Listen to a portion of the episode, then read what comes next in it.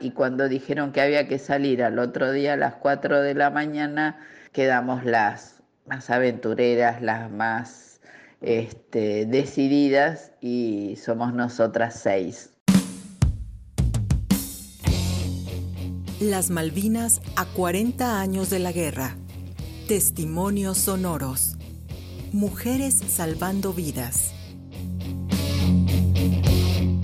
El 8 de junio de 1982, ante el aumento del número de soldados argentinos heridos durante los combates contra los ingleses en las Malvinas, seis mujeres instrumentadoras quirúrgicas se ofrecieron como voluntarias para ir al buque hospital Irizar. Este es el relato de Silvia Barrera, a los 23 años de edad irrumpió en un ambiente masculino junto con cinco compañeras. Ignorarnos agresivamente. Eh, nosotras éramos muy jóvenes, teníamos entre 23 y 33 años.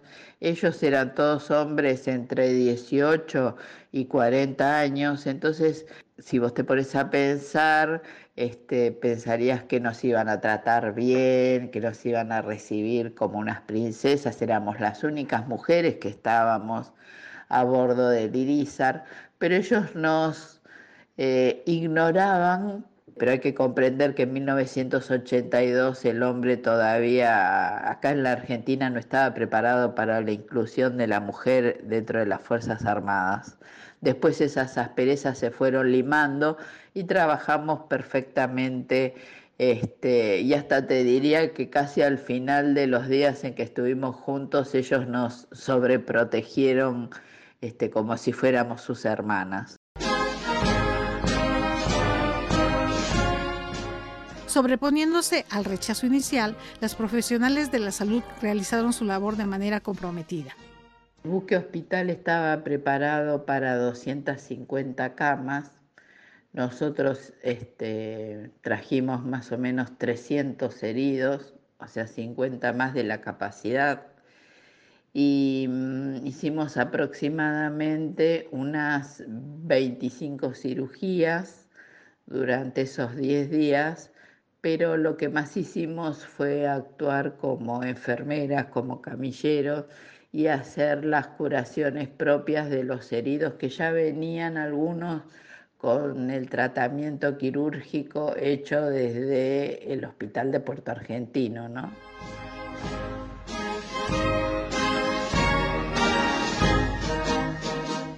Fueron seis días que quedaron marcados para ellas y todos los que estaban a bordo del buque hospital.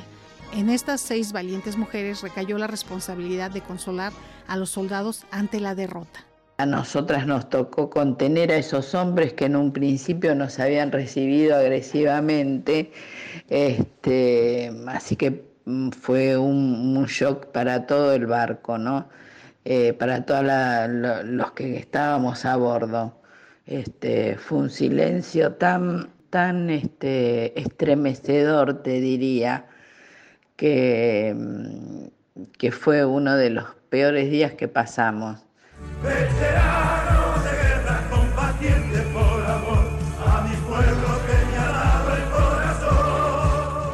Aunque Silvia Barrera, Susana Massa, Cecilia Richeri, Norma Navarro, Marta Leme y María Angélica Séndez fueron reconocidas como veteranas de guerra, a 40 años de la gesta en el Atlántico Sur, la sociedad argentina tiene aún una deuda histórica con las mujeres que estuvieron al servicio de la patria. Ahora, a los 63 años de edad, Silvia Barrera sigue trabajando a favor de la malvinización y el respeto a las y los veteranos.